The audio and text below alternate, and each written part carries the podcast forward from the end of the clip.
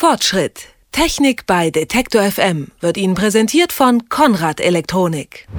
Sie stehen in immer mehr Wohn-, Kinder- und Jugendzimmer. Sie versprechen Spiel, Spannung, Abwechslung, Zeitvertreib. Sie werden immer raffinierter, die Grafik immer besser, die Spiele immer ausgefeilter. Die Rede ist von Spielekonsolen. Doch weil man die in der Regel im Sitzen spielt, ist eine Warnung mindestens genauso alt wie die Konsolen selbst. Die Konsolen machen dick. Wer auf dem Sofa spielt, spielt nicht draußen und bewegt sich nicht, soweit der Vorwurf. Die Hersteller der Konsolen haben darauf reagiert mit Bewegungsspielen. Tennis, Surfen, Tanzen, Fitnesskurse, all das gibt es inzwischen zum Spielen an der Konsole. Eine Kamera am Fernseher überwacht dabei, wie gut oder schlecht der Spieler sich dabei anstellt. Es braucht also keinen Controller mehr. Die Konsolen setzen Ganzkörperbewegungen der Spieler auf dem Bildschirm um. Doch bringt das mehr Fitness? Macht das sportlich? Fragen, die sich auch Professor Klaus Völker vom Institut für Sportmedizin an der Uni Münster gestellt hat. Einen schönen guten Tag, Herr Völker. Guten Tag. Herr Völker, also ähm, Sie haben sich diese Bewegungsspiele an Konsolen mal angeschaut. Auch 40 Studenten haben das alles ausprobiert. Sorgen die für mehr Bewegung und mittelfristig bessere Fitness? Was sagen Sie? Also das erste kann man sicherlich bejahen. Sie sorgen für mehr Bewegung. Die Frage der Fitness ist dann immer eine zweite Frage, denn da hängt so ein bisschen natürlich die Intensität dran und auch die Dauer und die Wiederholungshäufigkeit. Und äh, das kann man so pauschal nicht bejahen. Was können diese Konsolenspiele denn überhaupt leisten? Vielleicht so einen ersten Zugang zum Bewegen wieder herstellen oder eine grundsätzliche wieder reaktivieren? Da ist sich die Literatur und auch wir uns auch nicht so ganz im Klaren. Ist es eine Alternative zu Bewegung?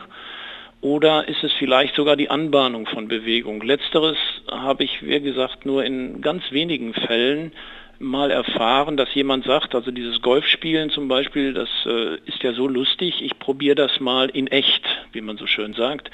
Das war mal so, dass ein solches Konsolenspiel zu realen Sporttreiben angeregt hat. In den meisten Fällen habe ich aber solche Äußerungen noch nicht vernommen. Haben Sie denn auch Spiele erlebt oder sowas zumindest schon mal gehört, dass es bei einigen wirklich zu einem ernstzunehmenden Kalorienverbrauch kam? Wir haben das gemessen. Also wir haben das gemessen. Sie haben natürlich jetzt schon sagen wir mal, die neueste Generation dieser Bewegungsspiele genommen, wo also quasi die Kamera die eigene Bewegung aufnimmt und dann in, virtuell überträgt. Da steckt schon wieder ein stärkerer Zwang hinter als in der anderen Generation, wo man so einen Beschleunigungsaufnehmer in der Hand hatte und quasi dann die Bewegung ausgeführt hat.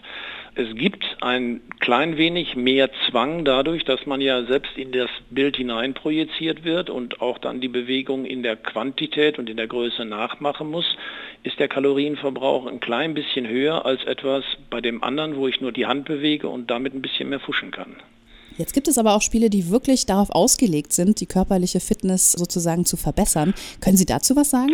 Wir haben solche Programme durchführen lassen. Das heißt also, wir haben sogar den Vergleich gemacht, so ein Fitnessprogramm an der Konsole, also der Spieler und die Konsole alleine gegen die gleiche Übung mit den gleichen Zeitdauern in einer geführten Gruppe. Und wir konnten sehen, dass zum Beispiel solche Qualitäten wie Kraftfähigkeit, wie Koordinationsfähigkeit und Beweglichkeit bei beiden in vergleichbarer Weise zugenommen haben. Eins hat allerdings nicht geklappt und das ist zum Beispiel die Ausdauer.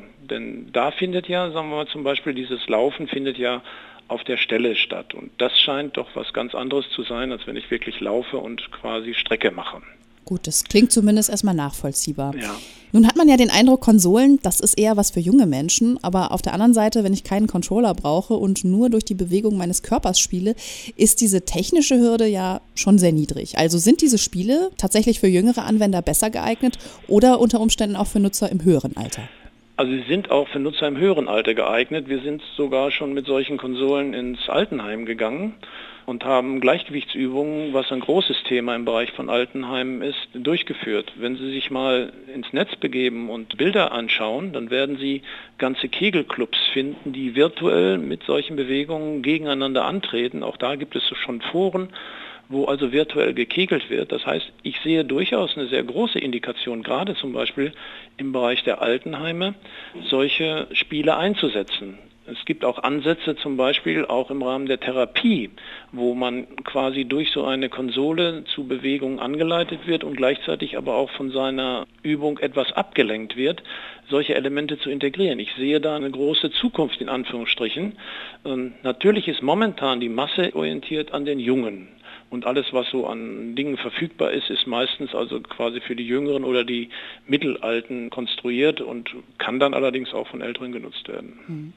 Wenn ich mir jetzt vorstelle, ich gehe in einen Kurs, da habe ich einen Trainer, der erklärt mir jede einzelne Übung, wie ich mich richtig zu bewegen habe, wie ich Übungen richtig durchführe. Und wenn ich dann alleine mit so einer Konsole äh, zu Hause sitze, da kann ich doch bestimmt noch einiges falsch machen. Gibt es da so häufige Fehlerquellen, so falsche Haltung oder sowas? Man kann immer was falsch machen, das, das ist schon richtig. Nur ich bin immer so ein bisschen vorsichtig, gleich mit dem Falschmachen zu beginnen. Wir haben eigentlich ein anderes Problem. Wir haben eigentlich das Problem, erstmal die Leute überhaupt zur Bewegung zu bekommen. Das ist das viel größere Problem. Und diejenigen, die dann hinterher was machen und dann falsch machen, das ist ein kleines Problem, nur um das quantitativ einzuordnen. Es ist richtig so, aber wenn ich bestimmte Übungen auswähle, es gibt Übungen, die haben ein höheres Risikopotenzial und andere haben weniger Risikopotenzial. Und wenn ich wirklich selektiere und sage, ich nehme die Übungen, die von den Anforderungen her ein geringes Risikopotenzial haben, dann ist das, das Risiko mit den Fehlern zu machen auch relativ überschaubar. Nun sind Sie Sportmediziner, haben eine Studie zu diesen Spielen gemacht. Können Sie gro grob skizzieren, äh, wie ist denn so dieser Diskussions- und Forschungsstand in Ihrem Fach, was das angeht? Wird das Thema diskutiert, erforscht oder glauben Sie, das Ganze ist eher so eine Art Hype oder Trend? Sie hatten das eben schon angedeutet. Also es ist sicherlich ein Hype gewesen und es gibt eine ganze Reihe anderen Autoren, die das gemacht haben, aber meiner Beobachtung nach ist jetzt in der letzten Zeit gar nichts mehr in der Richtung publiziert. Ich nehme an, dass das ein Pflänzchen ist, was so auf einer niedrigen Welle bei ein paar Interessierten weiterverfolgt wird. Aber ich glaube nicht, dass das ein neuer Forschungszweig und auch eine große neue Welle gibt. Es ist nur auch ein Punkt zu beachten. Es gibt ein paar Erfahrungen, leider auch noch keine Langzeitstudien. Das Problem ist, wie lange ist so etwas interessant? Wenn das neu ist, die Leute für vier bis sechs Wochen in solch einem Kurs dazu anzuleiten, nach so einer Konsole zu trainieren, das ist leistbar. Aber mache ich das denn auch noch quasi nach einem halben Jahr, nach einem Dreivierteljahr?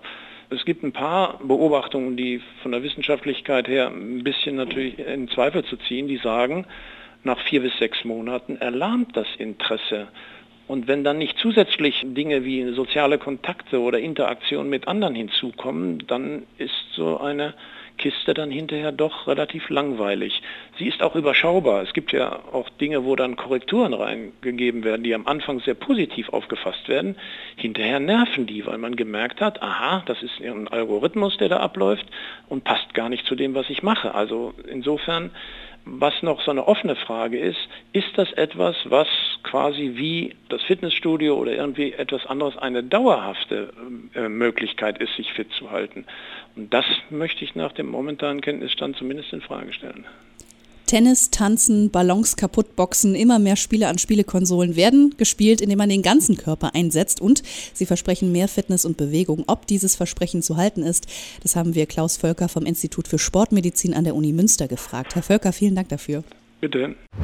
Fortschritt. Technik bei Detektor FM wird Ihnen präsentiert von Konrad Elektronik.